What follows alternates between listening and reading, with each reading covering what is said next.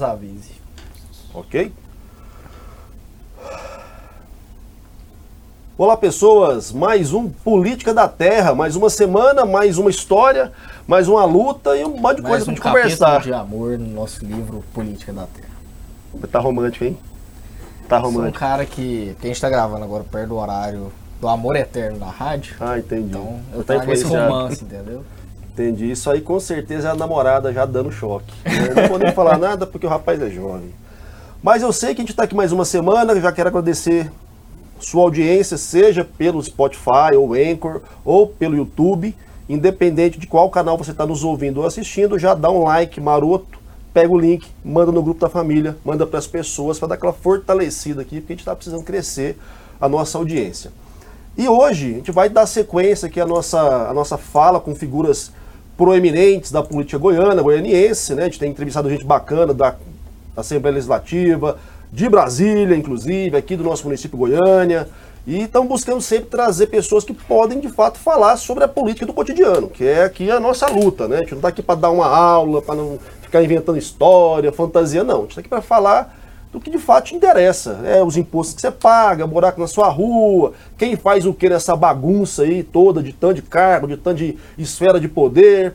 E até para te ajudar a cobrar das pessoas certas também, né? Porque às vezes você dá umas despi- despirocadas aí e sai cobrando trem de quem não tem como fazer o que está pedindo. Então aqui a gente tá para esclarecer as coisas. Eu, professor Marcos Marinho, meu jovem mancebo romântico, Vitor Monteiro, Seu ex-aluno. meu ex-aluno, ex-nadador, ex-futuro Big Brother. O rapaz é o sucesso ambulante. E hoje nosso convidado é deputado estadual aqui por Goiás. Terceiro mandato, né? Terceiro mandato Terceiro já. mandato. Representante de uma categoria bastante grande e que enfrenta aí muito desgaste às vezes e muitas palmas outras vezes e que precisa ser defendida porque ela está aí na linha de frente da nossa segurança pública, que é a Polícia Militar, que é o Major Araújo. Major, muito bem-vindo ao nosso Política da Terra e muito obrigado pela, ah, pela o espaço da sua agenda para nos ouvir e nos atender. É, eu, eu que agradeço aqui e cumprimento também pelo, pelo programa. Ah, eu acho que falar de política é uma- algo necessário, né? Então eu, eu saldo aqui todos os, os, é, os- as pessoas que nos assistem pela, pela internet e, e que nos ouvem também, né? né, do programa Política da Terra, que são, são é, a, a grande, formam a grande audiência da, da, da Terra e da, desse programa, Política da Terra. Cumprimento pelo programa, parabéns. É, cumprimento o senhor, professor Marcos Marinho, o Vitor também, o Marcione, que fez o contato conosco para que a gente estivesse aqui, faz parte da produção. E, enfim, eu espero que a gente possa realmente contribuir com o objetivo desse programa. Maravilha. Deputado, já vou começar puxando uma lebre aí que não sei como é que vai ficar essa conversa a partir de agora não, porque tá em época de Big Brother, o povo gosta de ver treta. Recentemente nós tínhamos umas tretas ali na Assembleia que o senhor tava lá no meio do rolo. O que, que aconteceu ali, Major? O que, que aconteceu? Que dinâmica, que polêmica foram aquelas? Porque às vezes o pessoal começou a ver espaço, pílulazinha de jornal, sem saber o que estava acontecendo, e aí, como o povo às vezes não entende que a política, por mais que seja, né, ou a ideia seja uma coisa mais pacífica, mas de embate, e aí quer torcer, quer estar do lado A, do lado B, brigar e xingar sem saber por quê. Então, acho que é bacana de poder começar e por às aí. vezes a pessoa tá criticando, por exemplo, o Major, sendo que o Major tá quê. lutando pelo lado da pessoa e a pessoa não sabe. Exatamente. Exatamente. Não, eu, eu, eu já tive, eh, nos três mandatos meus, eu, se, se passar sem, sem envolvimento com uma, um- um- uma, uma, uma treta lá, né, usando o termo que o senhor usou, professor, que eh, acaba dando muita repercussão na mídia, está errado. Então, assim, eh, mas por coincidência, todas as. Eu, eu vou citar três fatos que aconteceram comigo. Uma com o deputado Thales Barreto, lá no primeiro mandato, eh, e nesse último mandato aconteceu uma com o deputado Carapô, superada, ficou, graças a Deus, só no debate mesmo, eh, mas ficou, foi um debate mais acirrado. E agora, por último, que chegou a quase a agressão física, não da minha parte. Eu me limitei ao uso do microfone eu, eu uso palavra dura realmente para me referir ao governo ah, e, e, e para mim também usando o meu direito de re, representando o povo, falar em nome do povo, protestar contra projetos que não vêm de encontro com a ansiedade popular. Nesse projeto, nessa última confusão que teve, é, nós estávamos defendendo o, o projeto que foi votado na Assembleia, a gente manifestando contra. O deputado Humberto Elfo chegou a, a, apresentar um vídeo com o rosto de cada deputado que foi, é, que votou a favor desse projeto. Ele congela é, ele na, na, realidade ele não congela. Ele, o projeto é tão ruim que ele, ele permite que o ICMS da gasolina possa até aumentar, mas jamais reduzir. Não só o da gasolina, mas de, de, de todos os demais produtos que dá incidência ou serviços que há incidência do ICMS. Então o projeto é uma emenda constitucional, foi uma emenda Jabuti, que foi feita numa emenda que estava tramitando e, e lá se colocou que é, não poderia haver. Para quê? Para o governador lavar as mãos e dizer a lei, a Assembleia que aprovou, ainda joga nas nossas costas lá. Tá? Para dizer, inclusive a emenda nem passa por sanção ou veto, senão vetava, ela foi promulgada na Assembleia. Então, enfim, é, e aí a gente eu, eu vim em defesa do Humberto que foi massacrado lá, ele não estava errado, o que ele falou é verdade. E aí o, os deputados, eh, alguns deputados se sentem ofendidos porque a gente mostra a verdade. Então não votei isso, votou. Está aqui a lei. E ficou essa besteira por causa disso. Votou, não votou, não assume o voto. E a minha palavra foi essa. O Humberto recuou, ficou, se encolheu naquele momento. Eu fui e falei: assume o seu voto. Eu sou o único deputado na Assembleia, talvez, o único, que publica todos os meus votos, as minhas manifestações e tal. E eu cobrei do, do deputado Amauri que fizesse isso também. Se você abrir o, o Instagram dele, o Facebook, as redes sociais dele, vai ver lá que ele só publica visita a um fazendeiro, uma lição de vida de alguém, mas não publica nada do mandato. Então, o meu desafio para ele foi: publica o, que, o seu voto aqui e não publica principalmente como é que se posiciona. Defende muito o presidente Bolsonaro e, e, e, mostra a defesa que ele faz, mas na hora de mostrar a defesa que ele faz do Caiado, ele não mostra, porque pode se queimar. Então foi a confusão, é, todas essas três vezes, por coincidência, foi em razão de projetos que eles votaram, que eu subi na tribuna para falar que votaram e do, diante do desgaste que gerou essa, que gera, né, quando, se vota algo que é uma medida impopular, difícil, e aí, devido ao desgaste, cresce em cima da gente, falando que eu estou que eu, eu falando é uma inverdade, que não votou isso, e tentando é, dar uma aparência para o projeto que não é a verdadeira. Não, esse projeto não causa esse mal que eles estão falando, não. Ele, pelo contrário, ele até beneficia.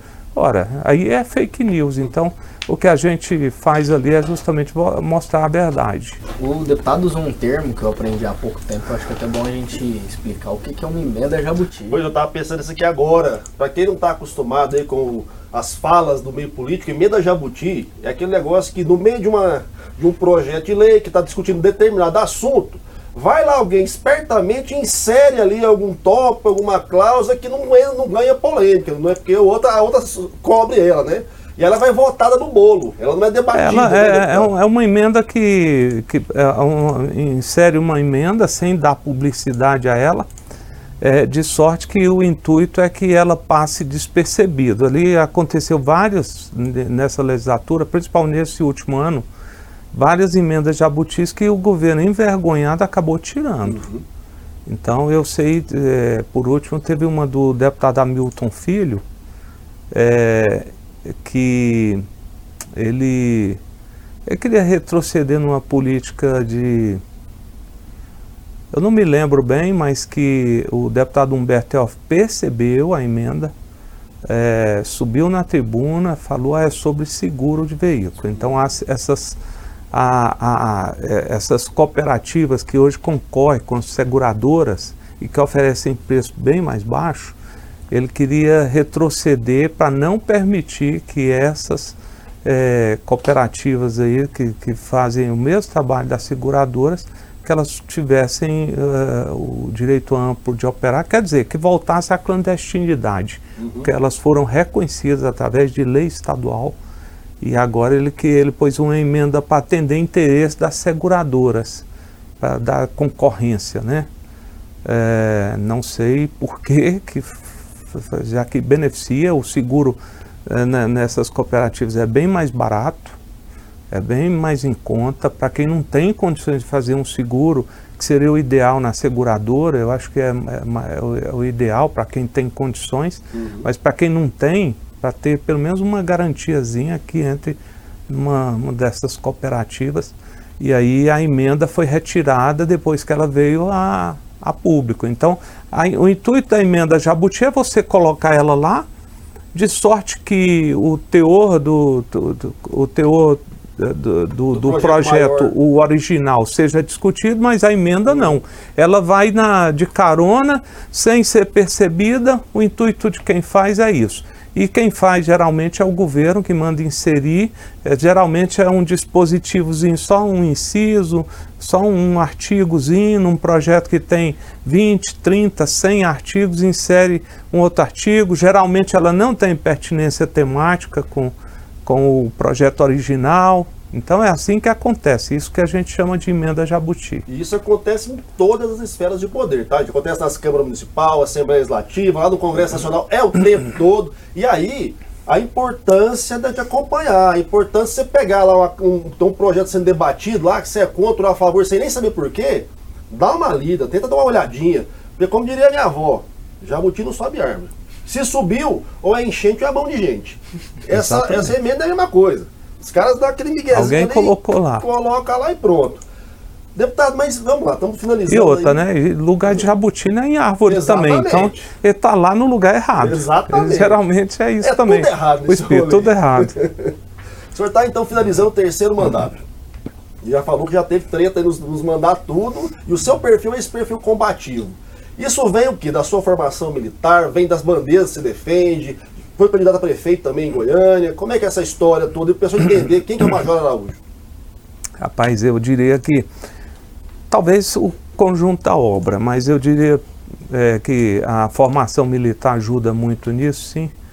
É, mas a, a, história de vida ajuda, porque e eu acho que é justamente isso. Eu, eu, tenho, eu vim de baixo, eu já, é, eu já é, já catei reciclável para, como jovem ainda menor, né? Para poder comprar um, um, tênis, um quichute, para jogar bola, então, para fazer coisa que criança gosta. Então a gente ia se virar. Meu pai não tinha condições. Então essa história foi criando também uma indignação, assim, a questão da desigualdade. Eu vivi a desigualdade. Eu sou, sou produto disso, cara. Eu, eu vim aqui morar no Setor Pedro quando o Setor Pedro era Macambira. Hoje é um bairro até nobre, mas quando eu vim morar aí, eu fui criado aí nesse setor, não tinha asfalto, só tinha asfalto até a, a, pra, a Praça do Cruzeiro. Para cá era tudo sem asfalto. Então, eu acompanhei essa história de Goiânia e a gente se virava. Então, eu vim desse extrato. Eu acho que uh, o, o, a voz hoje é a voz da indignação que as pessoas que passaram por isso sofrem.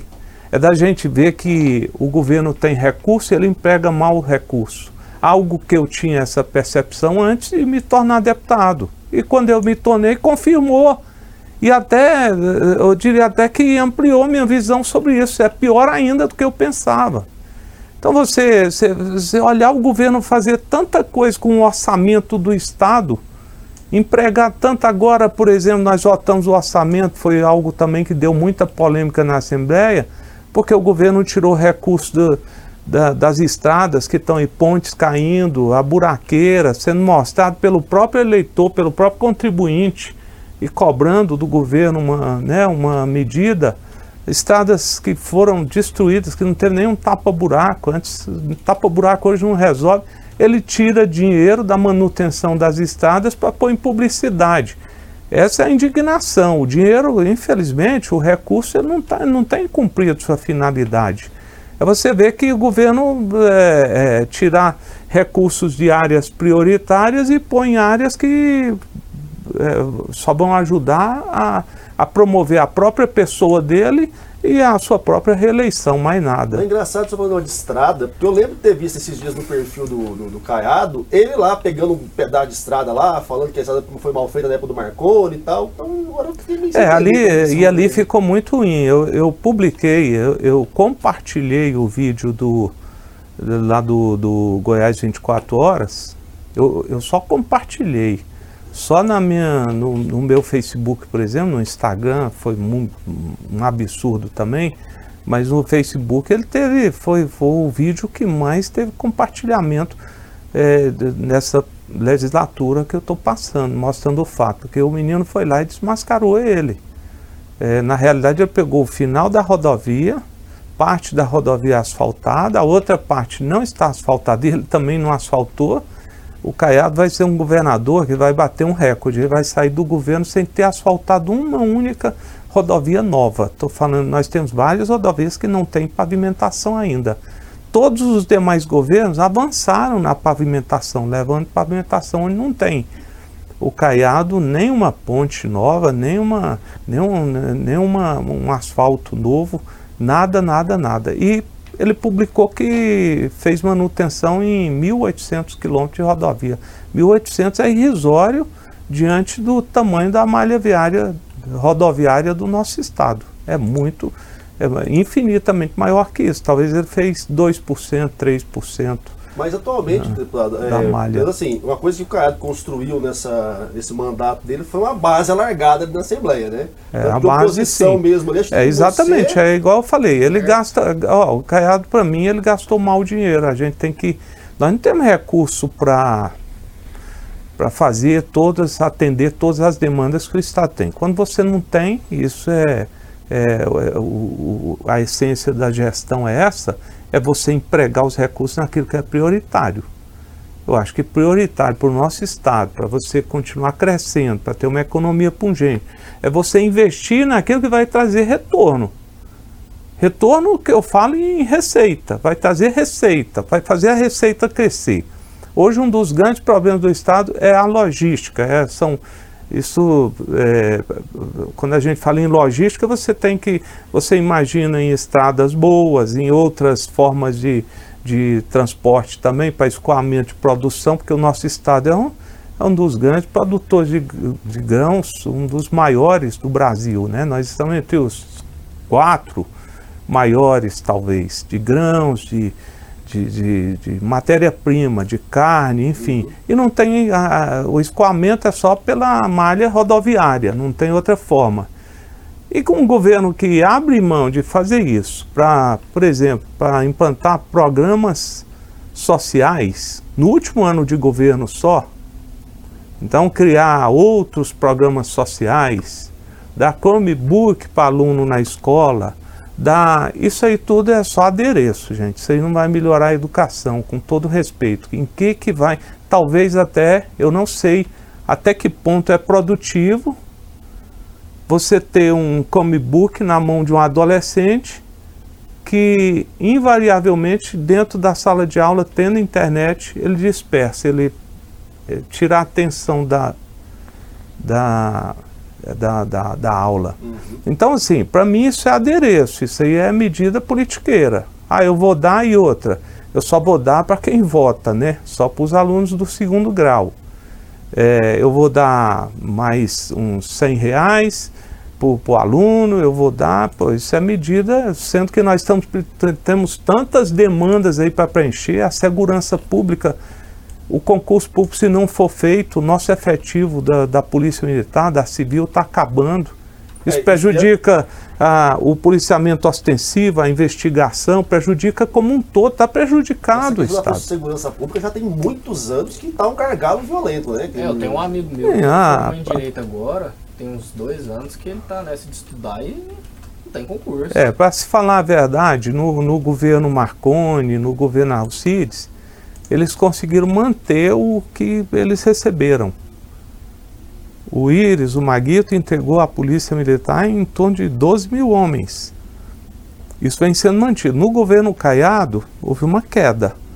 É, por que, que houve uma queda? Não é só porque ele não fez concurso público, não. Especialmente porque ele tirou é, todas as vantagens que o militar tinha para permanecer na ativa mais tempo. Então, quando o Marconi, o Marconi criou, eu sou um crítico do Marconi, mas eu tenho que reconhecer que o Marconi, para o servidor público, foi melhor do que o Caiado. É, o Marconi criou o, o auxílio, o, o, abono permanência. Por quê? É uma medida de gestão, é boa. Eu vou dar um incentivo, o cara, se ele permanecer na ativa, ele permanece, ele não desconta a previdência. O Caiado veio e tirou. O que, é que o Caiado promoveu com isso? Cara não tem incentivo nenhum para permanecer na ativa. Outra coisa que o Caiado acabou, a promoção ao posto imediato. Ela terminou agora em dezembro. Ele prorrogou na marra, ele não queria prorrogar. Aí o dano seria no seu segundo ano de governo e não no terceiro, no, no quarto. É, e é, houve a reforma é, lá no, no Congresso Nacional mas o Caiado era obrigado, ele tinha que promover a reforma aqui nesses dois anos, ele tinha que fazer a adequação à reforma federal, e, e aí, mas ele era obrigado a tirar o posto imediato? Não, ele tirou porque quis tirar. A lei só autorizou, só tirou para os federais, para os militares federais, mas não obrigava, em momento nenhum ela disse que é obrigatório. Ele tirou, era um incentivo que o militar tinha para permanecer, esperando uma promoção a mais. Eu vou ficar porque com daqui dois anos, três anos eu tenho uma promoção e eu vou ter outra se eu for para a reserva. Ele tirou, houve uma corrida para a reserva, em razão de todas essas questões. Ele tirou, ele reduziu o, o valor do, do, da remuneração do militar convocado da reserva para trabalhar, para preencher é, funções administrativas mas que é uma boa. Você tira um, um policial da ativa do serviço administrativo, põe na rua e essa conta ela acaba trazendo um benefício em termos de efetivo e mantém o convocado no serviço administrativo.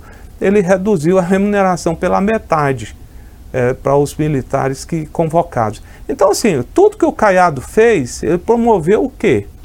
A corrida para a reserva. Ninguém quer ficar na ativa.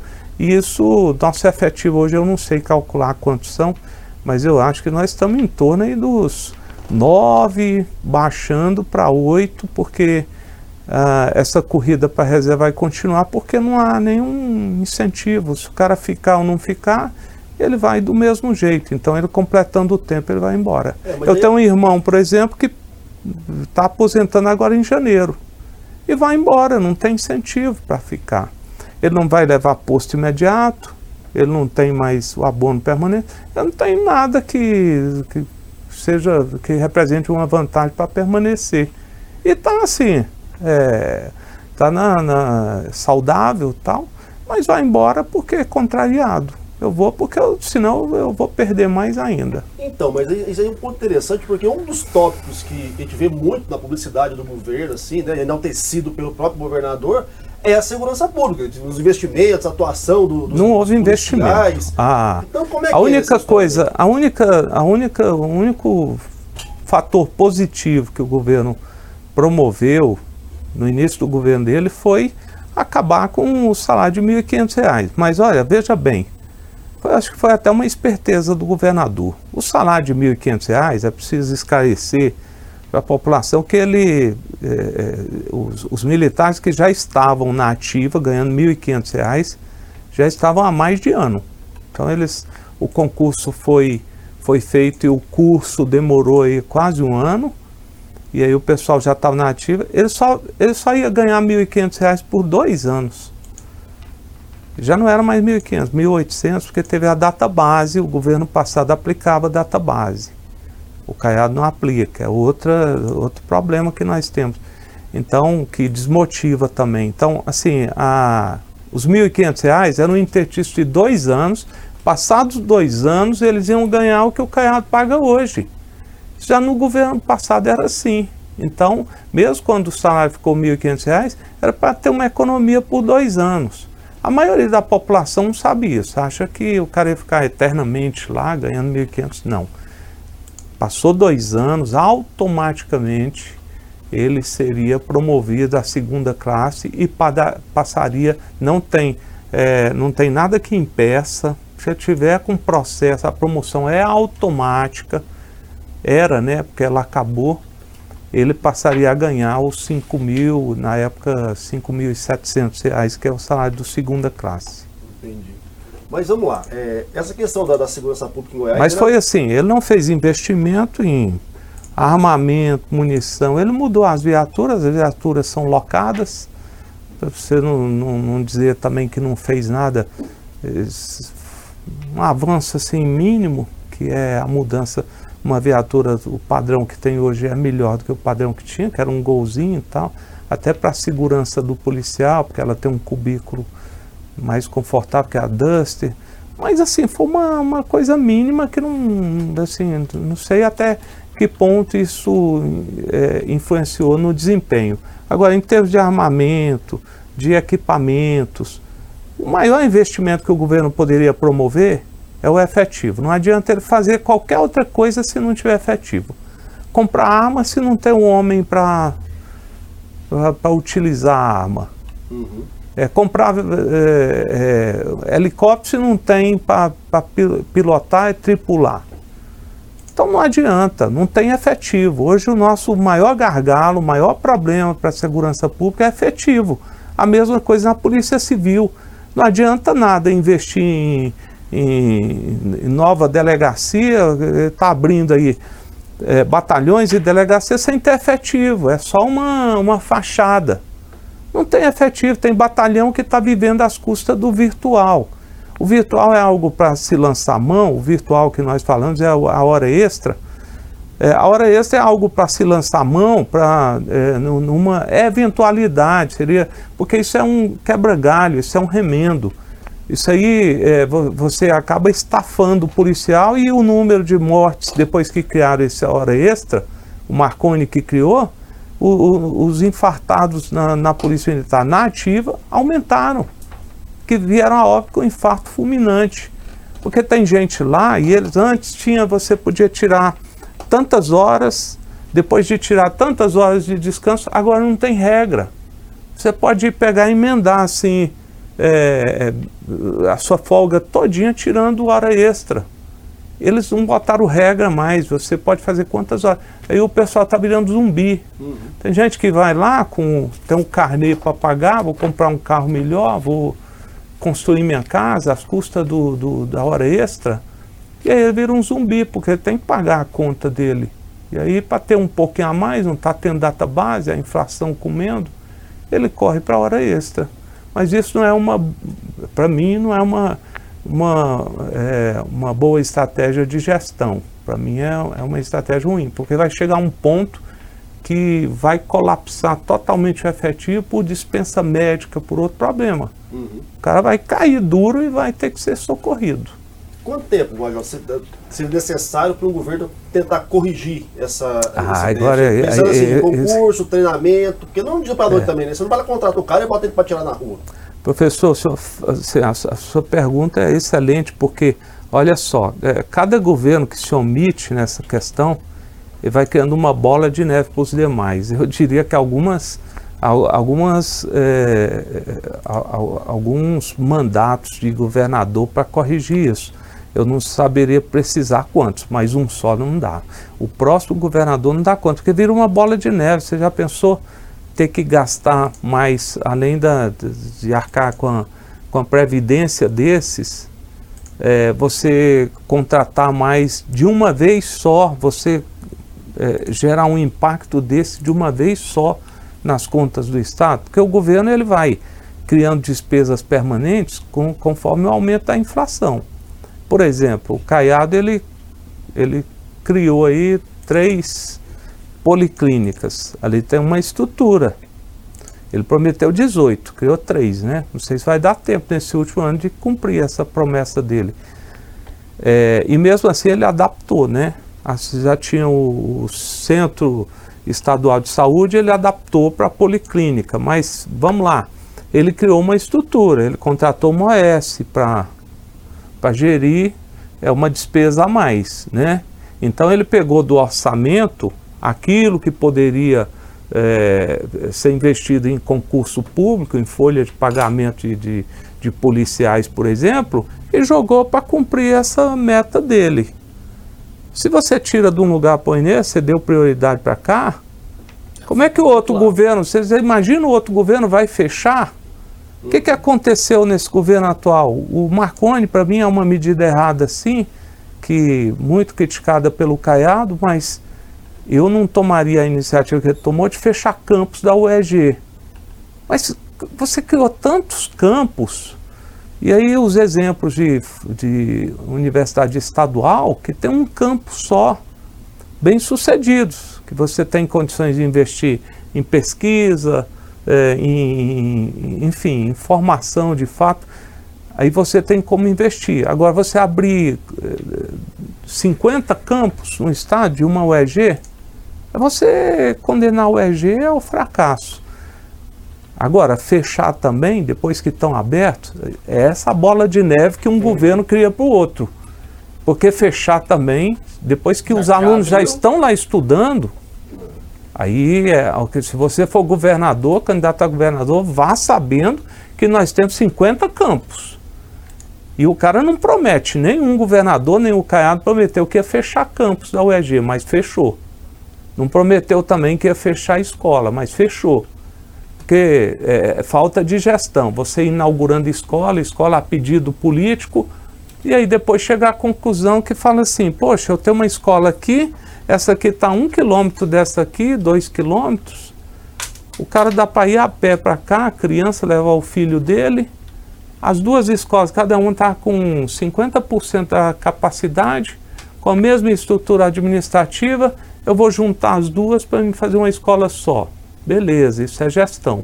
Mas fechar a escola depois que está em funcionamento, que já tem crianças estudando lá, na frente da sua casa e eu vou passar dois quilômetros também está errado. Então assim, né? você é, a má gestão ela vai criando uma bola de neve para as próximas gestões, infelizmente. Então para você consertar isso demora, você tem que tomar medida, é, você tem que tomar às vezes medida drástica, que é você tirar recursos de um, de um determinado setor que não é prioritário para pôr no outro aí vai levar talvez ao fechamento de. Então, assim, é, só, só alguma uma coisa, coisa interessante, porque assim, né, o, a população geralmente não entende como é que funciona o processo da gestão pública. Né? O governo fabrica dinheiro. Né? O governo recebe lá os recursos que vêm de Brasília, que já está tudo errado já na minha leitura, eu acho que tinha que município, estado e depois Brasília, não o caminho contrário. Exatamente. E o resto vem de imposto que a gente paga. A gente não quer pagar imposto, porque de fato está arrochado para todo mundo. E o governo está nessa bola de neve que o Major colocou, né? Que vem do governo passado, que aí tem as medidas que às vezes parecem que são assim, nossa, que foda, essa vai ser massa, uhum. mas por trás ele não tem é, um processo de gestão mesmo estruturado, é mais uma coisa ali para é, não, é, não, é, algo sustentável, né? Eleitoreiro. É. Agora você, você criar uma escola para atender um pedido político do deputado tal, que quer pôr mais uma escola ali, oh, vou pôr mais uma escola aqui, construir mais uma. É bom inaugurar, né? Dá voto. Aí você inaugura, mas sabendo que não vai ter nem, talvez você não estudou ali qual, qual o número de alunos, se é necessário, se vai ter uma, eh, essa capacidade toda vai ser preenchida, se compensa, o custo-benefício compensa, se, se você arcar com uma estrutura administrativa toda, porque tendo 10 alunos, ou tendo 20, ou tendo 30 numa, numa sala de aula, vai ter que ter um professor, né? Aí tem que ter uma equipe, né? É, tendo uma escola mais aberta, vai ter que ter um diretor, um vice-diretor, um coordenador, limpeza, é, a, a, a, as, as, que servem a merenda, que fabricam a merenda, enfim, que, que fazem a merenda, vai ter que ter toda uma estrutura, o porteiro, Uhum. Então, assim, é isso que é o problema. A gestão tem que se preocupar com isso. Se eu vou abrir escola, eu não posso atender só pedido político. Eu tenho que ver se há demanda para essa escola. Senão, eu vou jogar dinheiro fora do Estado. Mas, invariavelmente, aqui no Estado, por exemplo, não é só escola, não.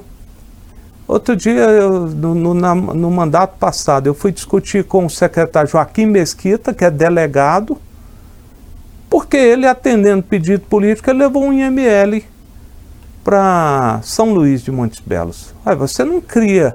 Se o Estado tem, ele tem uma. Lá em, em não tem IML, eu vou pôr aqui em São Luís de Montes Belos. Deve ter quantos Mas, você tem que pôr pelo menos num lugar centralizado, não é atendendo pedido político. Mas o pedido era do deputado Zé Witt, uhum.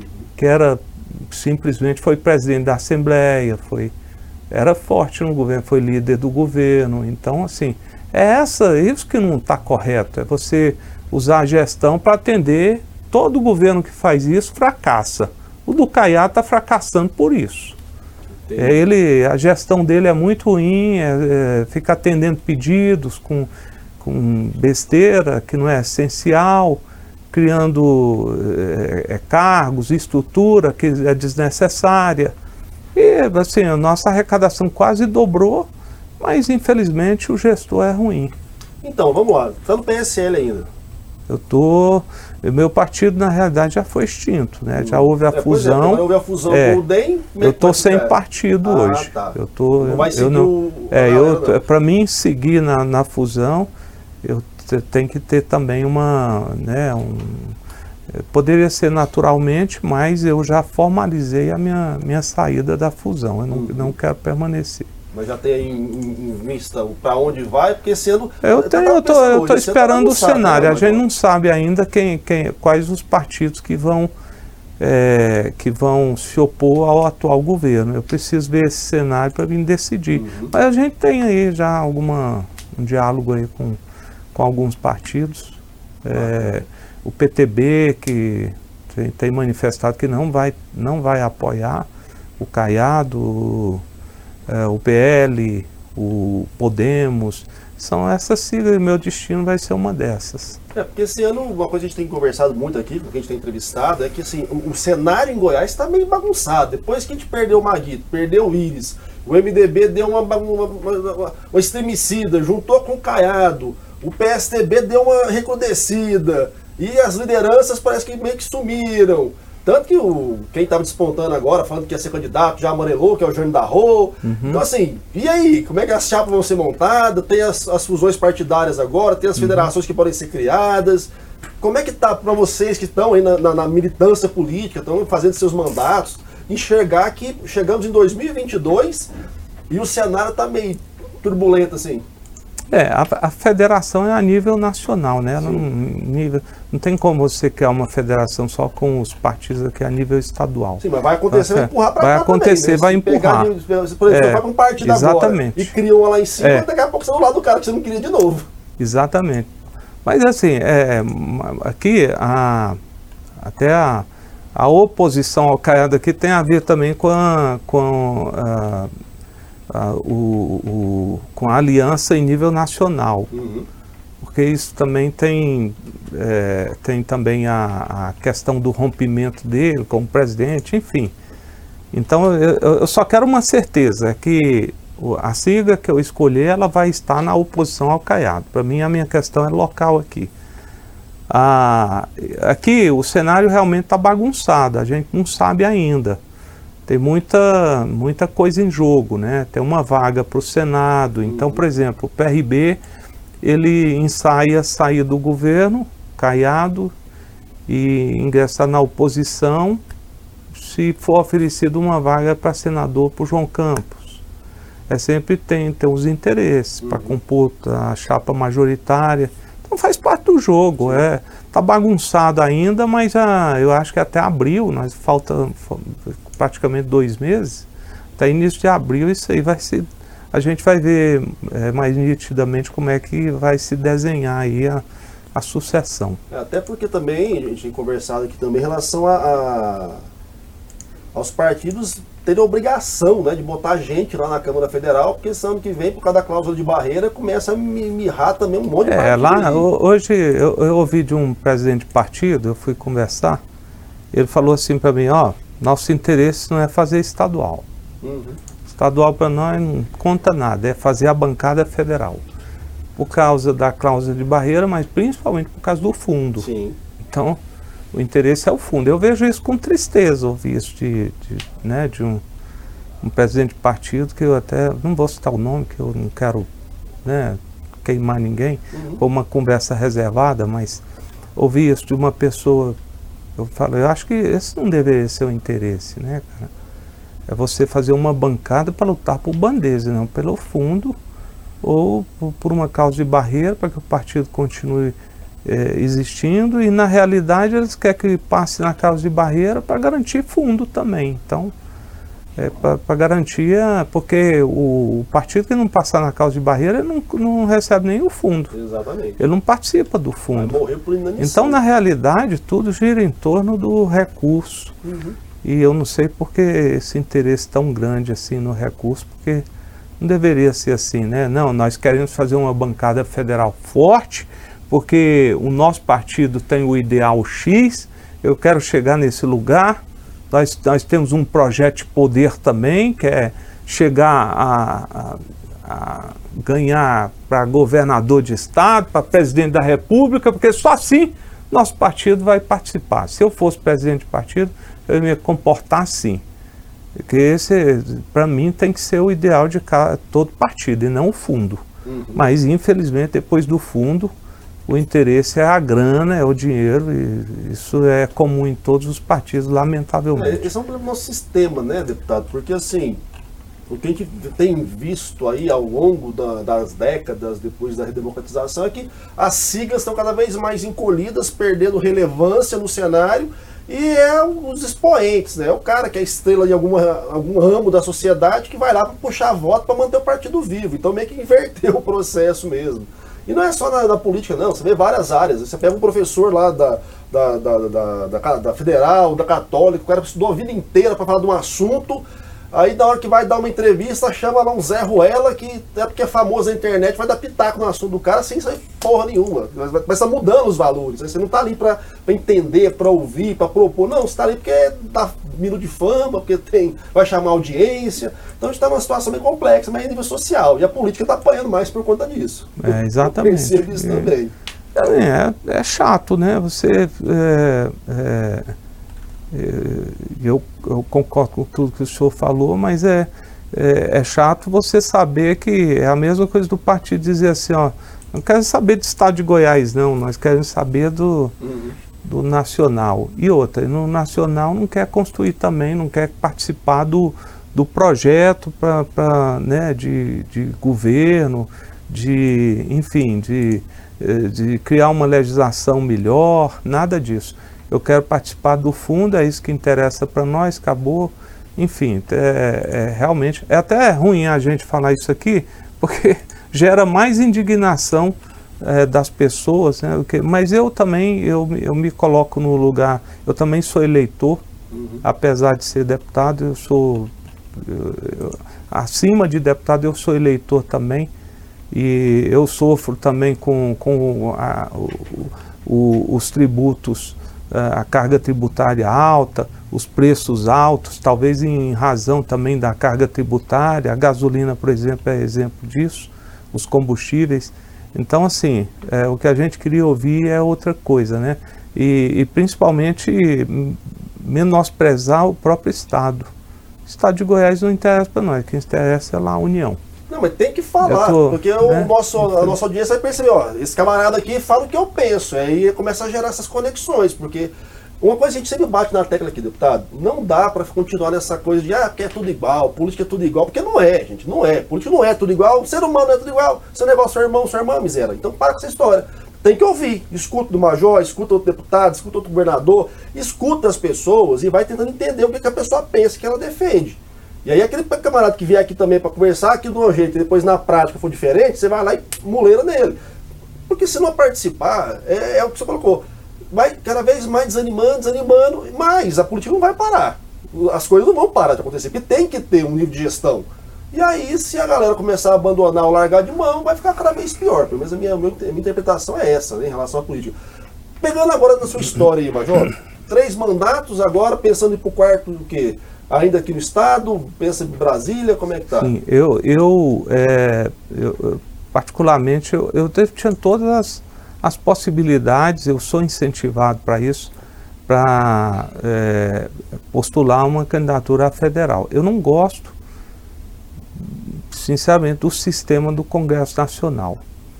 É, e gira em todo o que a gente está falando aqui. Quem manda no Congresso Nacional são os presidentes de sigla.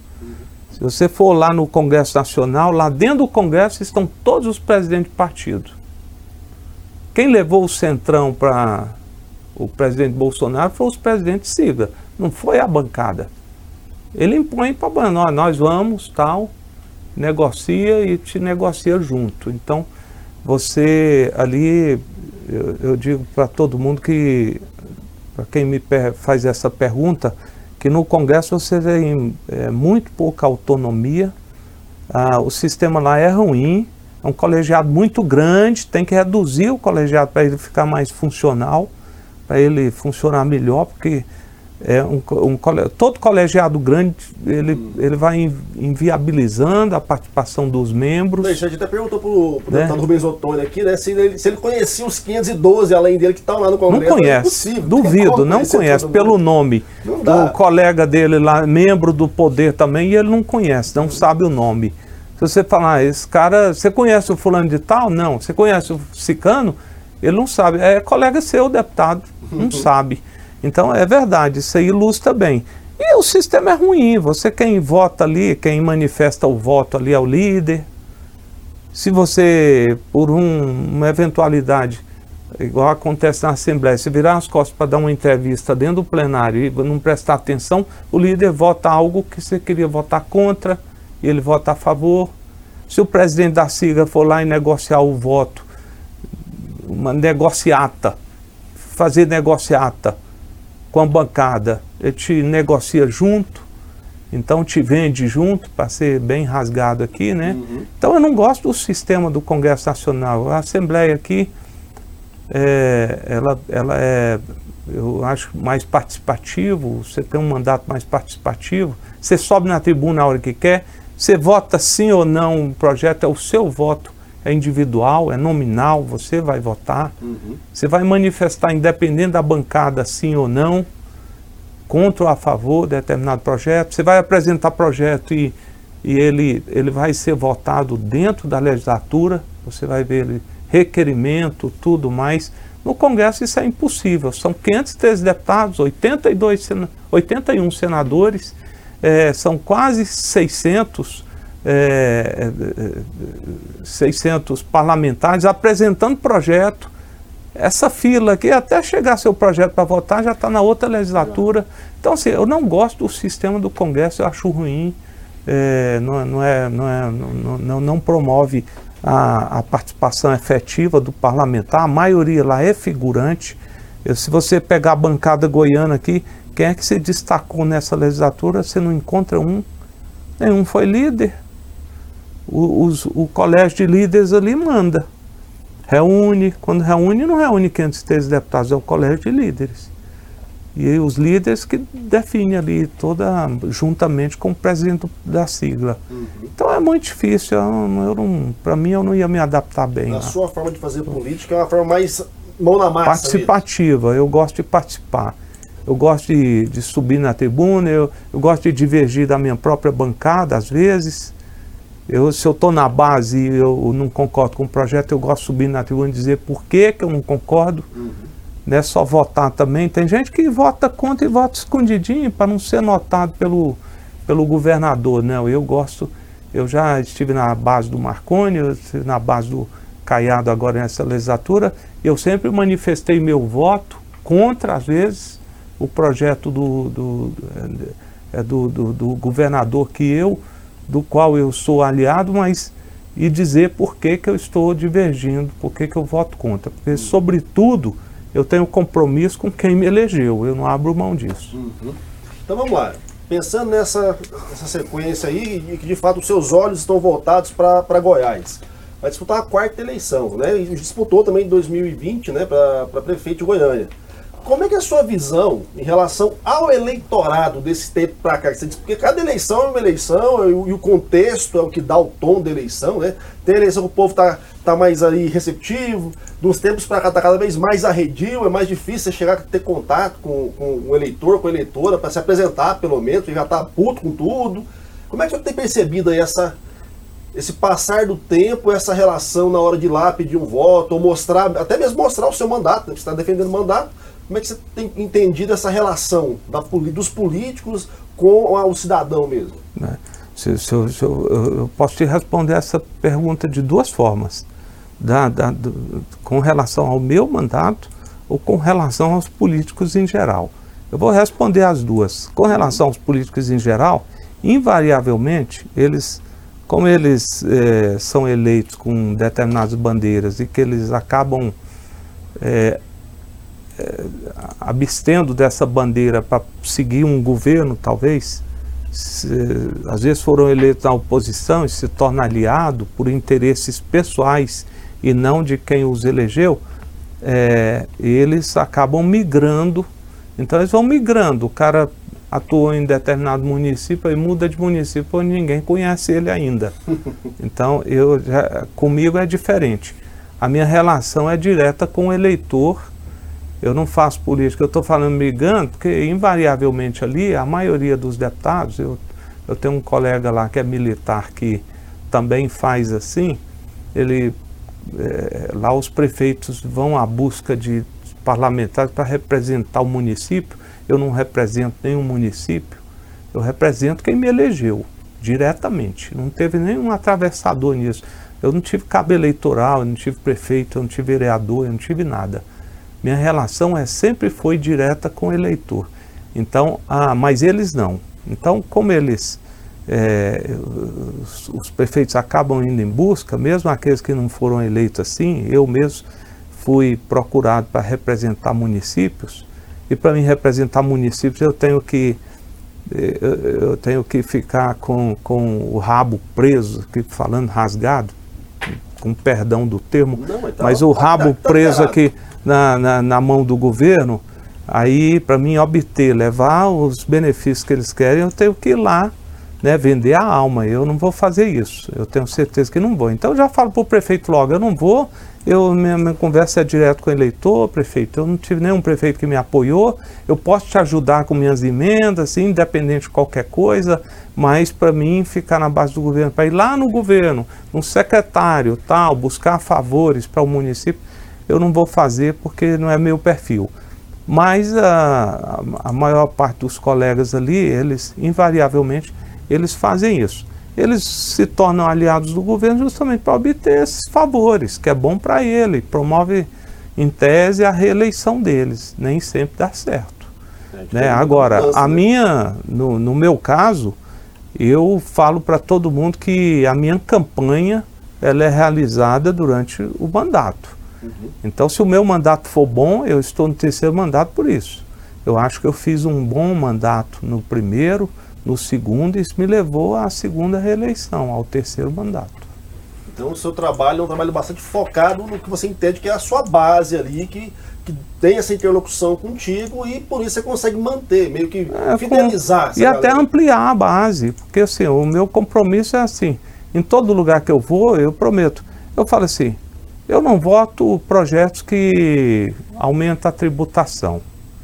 Eu não voto projetos que. um projeto que vem prejudicar, dano à educação. Então, educação superior, por exemplo, fechamento de, de, de, de, é, campos. de, de campos da UEG, tem meu voto contrário. Fechamento de escolas também. Redução de orçamento da educação também. Eu votei contra. Então são as bandeiras que a gente acaba, né, minha bandeira eu não abro mão. Então todos esses projetos que traz prejuízo para a sociedade de forma geral e vai trazer não só para quem me elegeu, mas é, quem me elegeu também tá, depende disso, é, mas muitas outras pessoas também dependem. Então eu tenho uma tendência até de ampliar. Minha votação ela vem ampliando. No primeiro mandato eu tive 33 mil votos, isso veio crescendo. No último eu tive 38 mil. Eu tive, no primeiro eu fui o 11 primeiro mais votado, nesse eu já fui o sétimo mais votado. Sem fazer nenhum cambalacho, sem gastar dinheiro, sem fazer loucura, é, sem buscar dinheiro ilícito, caixa 2, sem nada. Simplesmente pegando material, distribuindo, subindo num caminhão, indo para a rua, pedir o voto, olhando no olho do eleitor e pronto. Quem me conhece tende a votar não pelo que eu estou é, é, não estou fazendo nenhum compromisso novo. Meu compromisso é, desde o primeiro mandato, é o mesmo. Uhum. Eu vou lutar pelo que é justo, pelo que é correto, pelo que é certo. Eu vou ser vigilante, eu não abro mão de fiscalizar o governo, eu não abro mão de propor, me, é, é, é propor apresentar projetos que beneficiem a educação, a saúde, a segurança, principalmente a segurança, que é uma área que eu atuo bem, que eu conheço bem.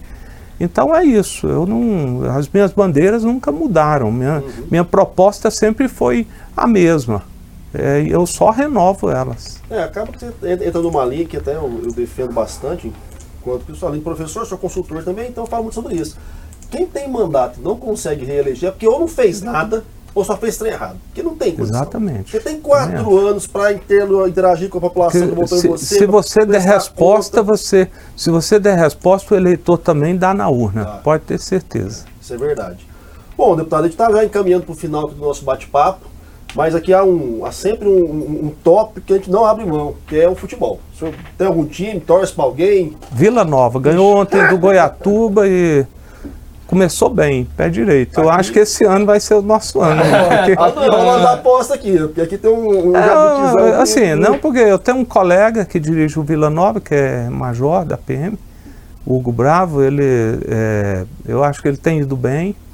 Eu, eu gostei das contratações que, que foram feitas agora, dentro da limitação financeira do Vila tal, mas foram boas.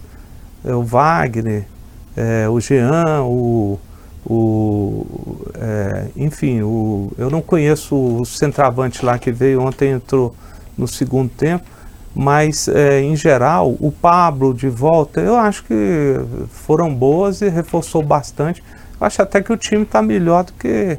Eu não vi atuar, porque eu só ouvi no rádio, eu não fui no estádio, mas eu acho que é, tem tudo para para ter um time mais competitivo do que foi no ano passado. É, eu, eu, sou a favor de todos os times terem um nível bom. Porque quanto mais time no nível bom, mais você consegue Sim, fomentar. Eu também, eu, eu gostei, eu gosto quando o Goiás sobe, porque isso ajuda o Vila também a acordar, né? Isso aí, você põe uma, uma, uma, responsabilidade maior em quem dirige o Vila Nova, porque não porque pode ficar para tá, trás. Vem atleticano aqui, é. o pessoal do Goiás, começa as, as apostas, o trem que tá, tá ficando meio, meio sério já. Mas para além disso, deputado, é, vamos lá, para matar mesmo a, a, conta. Ano eleitoral, a gente está percebendo que está um cenário nacional também bastante é, atribulado.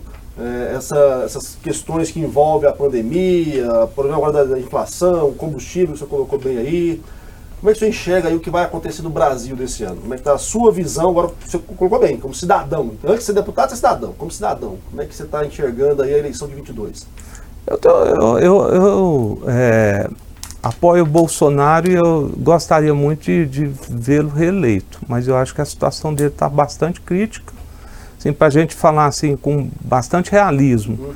eu vejo bastante crítica porque é, eu acho que ele, o, o, Bolsonaro não foi bem em determinadas áreas e ele, só para a gente resumir, mas é, eu, eu acredito que ele entrou em polêmicas que não deveria, deveria se abster, não era nem papel, não era nem assunto para que ele não tinha obrigação de entrar em determinadas polêmicas que, que entrou, enfim. E eu prevejo aí que é, a, a, reeleição não é impossível, ainda nós, nós temos aí ainda um período aí para que, que esse quadro pode ser revertido, mas eu vejo como bastante difícil e eu é, temo e também, até porque por ser militar, militar é bastante perseguido, foi perseguido na Constituição de 88. Eu tenho uma preocupação muito grande com, com a questão dos militares.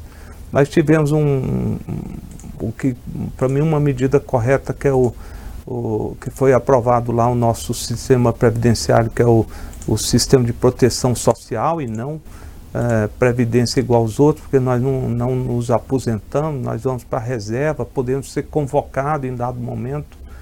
Então é como se você permanecesse à disposição da, da instituição para qualquer eventualidade ser convocado, qualquer, sei lá, qualquer eh, instabilidade social, política, você pode ser convocado para contribuir para a ordem novamente. Então, é, por isso a gente não, não se aposenta. E por outras razões também. Eu temo, por exemplo, que essa medida aí, ela pode ter, possa ter um revés. A gente conseguiu preservar alguns direitos, até recuperar outros, né? Paridade, integralidade da pensionista, por causa da especificidade da função.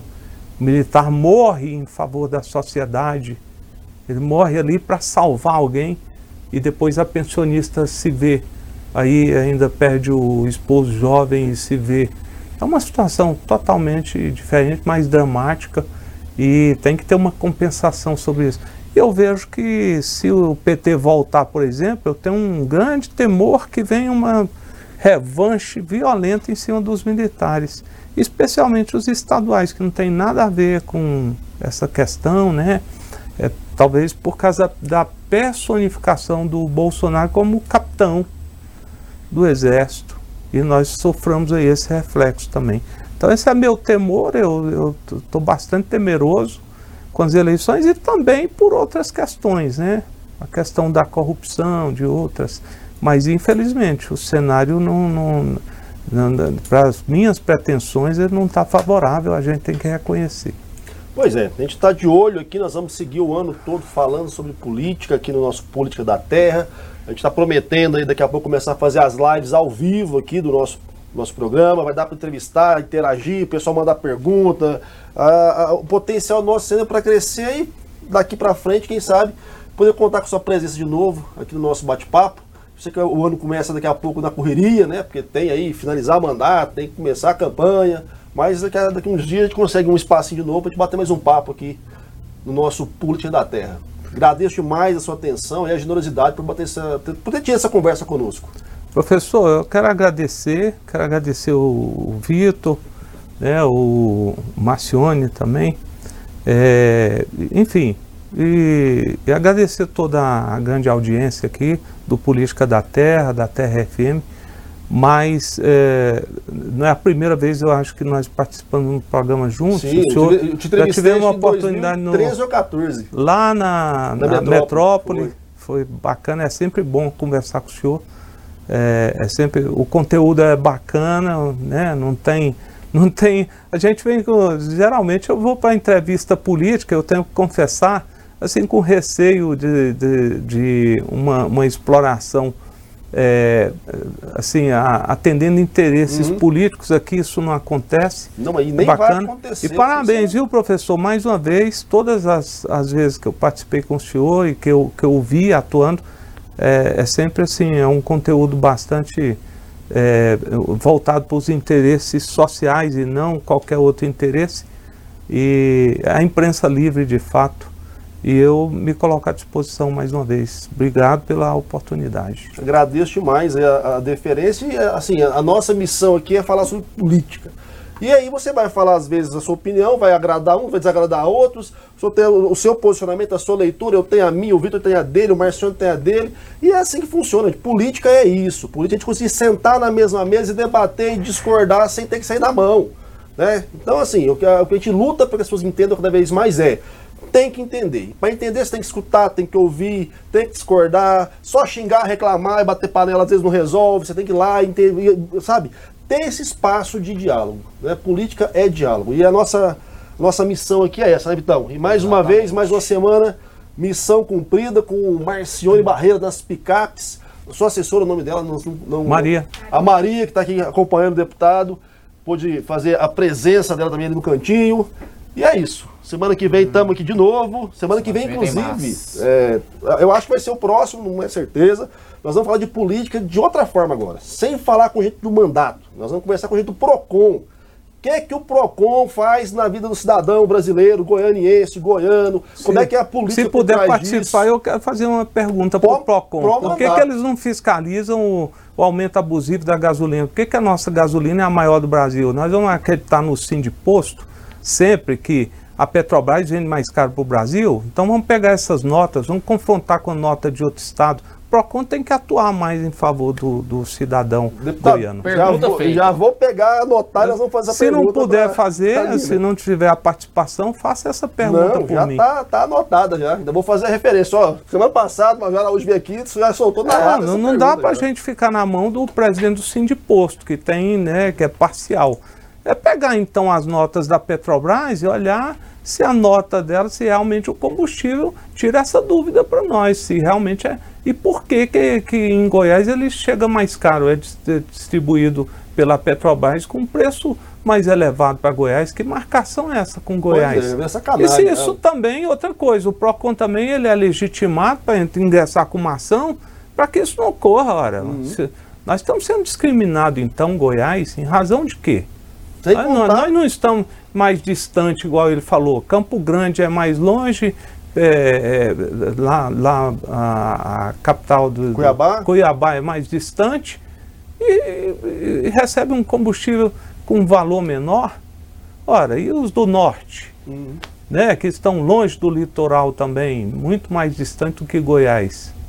É, tem, É, tem, o Goiás está muito próximo do Porto de Santos tem e de outros portos aqui, vai, muito mais, muito mais próximo do que essas outras capitais, Rio Branco, Uhum. né? E não, não tem lógica. Não, e sem contar que há um componente político, né? Porque o, o PROCON atua em cima do CDC, que é um código de leis que foi votado pela classe política. Tá na hora de rever? Tá na hora de mudar alguma legislação? Tá, acho que vai ser votada essa Ah, semana eu- agora a PEC dos combustíveis para tentar melhorar alguma coisa.